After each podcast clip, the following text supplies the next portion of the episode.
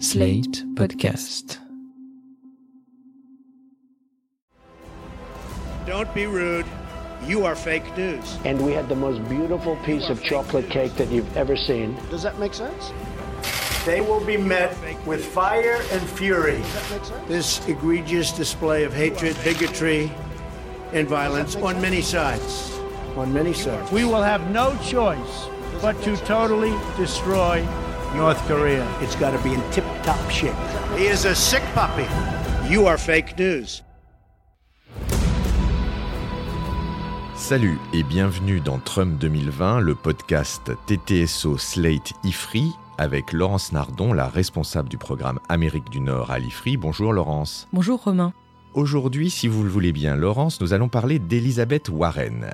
Elizabeth Warren, la sénatrice du Massachusetts, c'est l'une des 20 candidates en course pour l'investiture du Parti démocrate pour l'élection présidentielle de novembre 2020. Or, depuis la mi-septembre, il y a un mois à peu près, les intentions de vote en sa faveur chez les électeurs démocrates ont augmenté de 10 points, passant de 16 à 26% Cette évolution est liée d'abord au tassement de la popularité de ses adversaires. Joe Biden souffre des accusations de corruption qui ont été portées par Trump contre son fils Hunter Biden. Il est passé de 30 à 26% des intentions de vote. Malheur au vaincu, Bernie Sanders, qui a été victime la semaine dernière d'un infarctus, tombe dans les sondages à la suite de ses problèmes de santé. Il est passé de 18 à 14 des intentions de vote.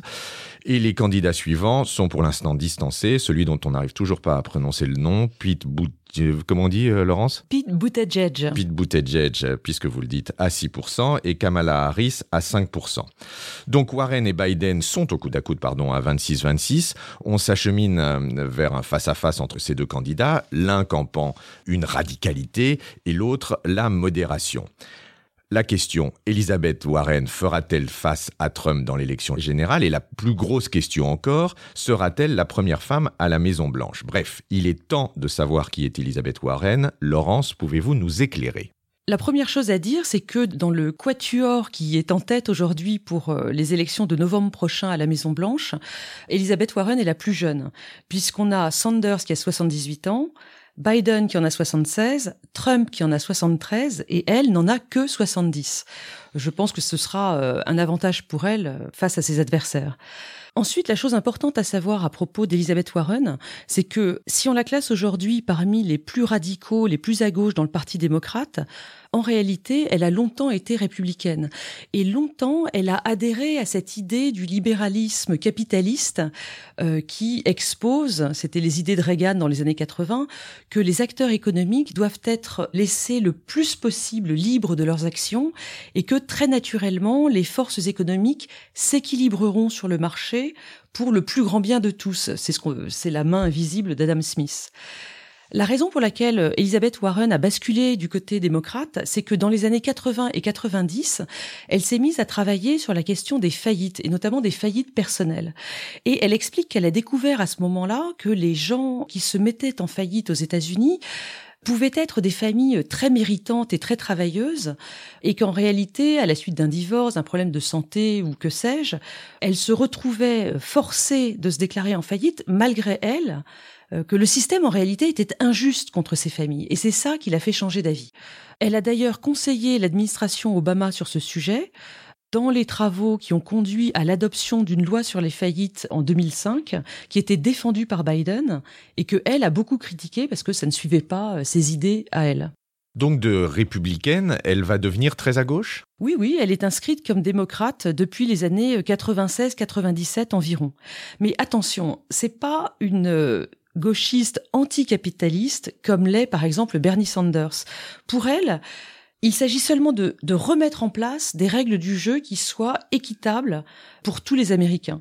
Elle explique en fait que depuis les années 80, les grands donateurs du Parti démocrate comme du Parti républicain ont exigé des politiciens qu'ils finançaient des règles et des lois de plus en plus favorables à leurs intérêts et que, en réalité, le système américain est devenu extrêmement injuste, extrêmement inégalitaire.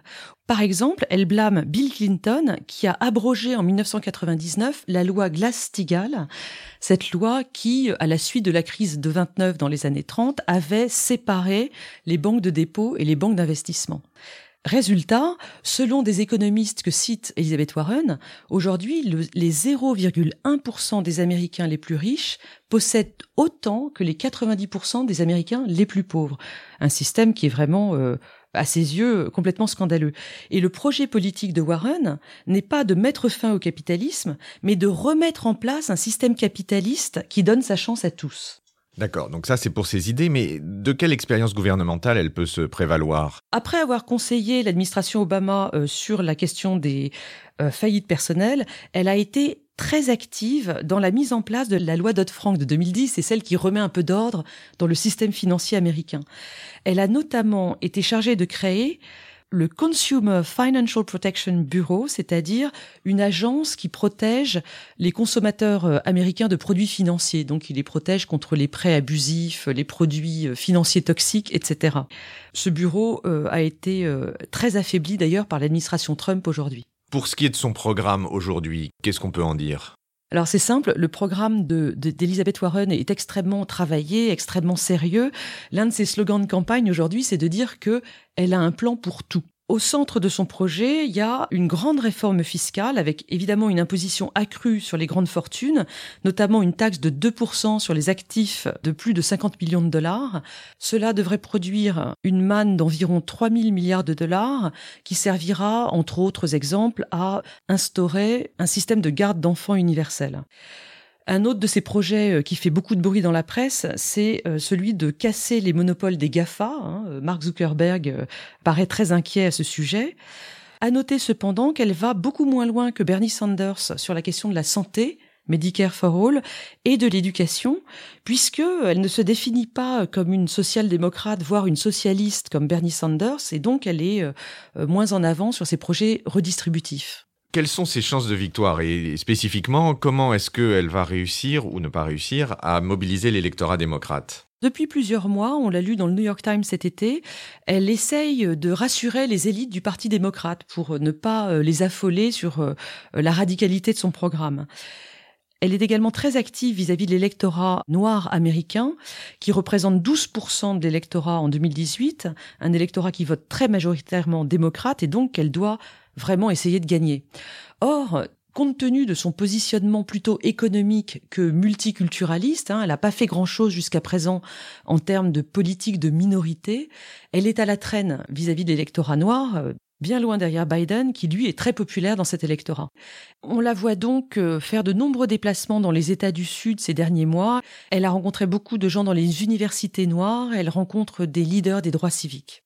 Une dernière question, c'est de savoir si les millennials qui sont fans de Bernie Sanders, qui lui vouent un véritable culte, vont reporter leur vote sur elle. Il y a une autre dernière question qui est, euh, après l'échec d'Hillary Clinton, Warren pourrait donc être la première femme à la Maison Blanche, et donc est-ce que c'est une candidate féministe? Euh, Mettons que l'étiquette féministe n'est pas mise en avant par Warren. À nouveau, positionnement sur l'économie et non pas sur les questions de société. Pour elle, améliorer la condition des femmes aux États-Unis passe avant tout par le fait de rétablir l'égalité des chances économiques. Et c'est seulement après qu'il faut se préoccuper de questions euh, spécifiquement féministes, comme par exemple les violences conjugales ou, d'autres sujets. D'ailleurs, au début des années 2000, elle a eu des démêlés euh, relativement acerbes avec l'organisation NOW, National Organization for Women, qui lui reprochait justement de ne pas être assez féministe. À propos des reproches, qu'est-ce qu'on peut penser que Trump va lui reprocher? Trump a plusieurs manières de s'en prendre à Elizabeth Warren. La première, c'est qu'il va l'attaquer, il a déjà commencé sur son positionnement à gauche, il va la dépeindre comme une bolchevique dangereuse pour faire peur à l'électorat. Et puis il y a surtout l'épisode Pocahontas. Dans les années 80 et 90, Elizabeth Warren était inscrite dans un annuaire de juriste puisqu'elle était professeure de droit. Et dans la description qu'elle avait mise dans cet annuaire, elle avait coché la case amérindienne, puisque selon elle, elle a un ancêtre cherokee du côté de sa mère. En 2012, quand elle s'est présentée aux élections sénatoriales dans le Massachusetts, ses adversaires républicains lui ont reproché de s'être inscrit comme amérindienne pour avoir des bénéfices professionnels au titre de la discrimination positive pour devenir professeur de droit à Harvard. Elle est effectivement d'ailleurs devenue professeure de droit à Harvard, même si elle nie toute relation de causalité. Et en 2018, Donald Trump l'a mise au défi de faire un test ADN pour prouver ses origines amérindiennes. Elle l'a fait, et effectivement, le test ADN montre qu'elle a un ancêtre au XIXe siècle d'origine amérindienne. Ajoutons que les tribus Cherokee euh, lui ont reproché toute cette histoire, elles aussi. Elle a présenté de plates excuses aux tribus amérindiennes, puisque il n'appartient pas aux gens de se déclarer amérindienne, il appartient aux tribus de dire qui est amérindien. Mais ça, c'est un autre sujet qu'on traitera certainement une autre fois. D'où ce surnom Pocahontas dont l'a affublé le président Trump. Enfin, Trump va devoir faire preuve de créativité parce que Elizabeth Warren, c'est une combattante. kind of a man does that? Donald Trump. Donald Trump. Donald Trump. A small, insecure, thin skinned. Donald Trump disgraces the office of president, is part of a corrupt, rigged system. Donald Trump and his supporters are getting really nervous. We want a government that works for the people, fights for our democracy and our economy. Then I say we throw Donald Trump down the drain.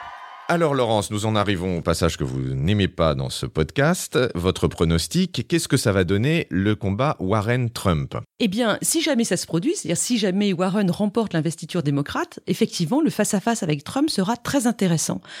Parce qu'en effet, l'ambiguïté, c'est que Warren comme Trump font campagne pour les classes moyennes américaines, pour remettre en route l'ascenseur social. C'est là-dessus que Trump a fait campagne en 2016 et elle fait pareil aujourd'hui.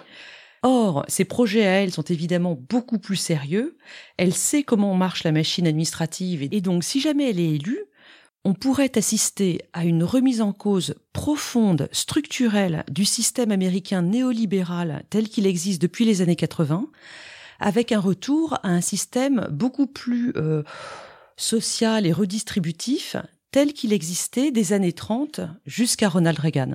Eh bien, c'est sous ces auspices que nous nous quittons pour cette semaine, Laurence, et nous nous retrouvons la semaine prochaine. Merci. Au revoir, Romain. À la semaine prochaine. Retrouvez Trump 2020 chaque semaine sur Slate, TTSO, Lifree et sur vos plateformes de podcast préférées.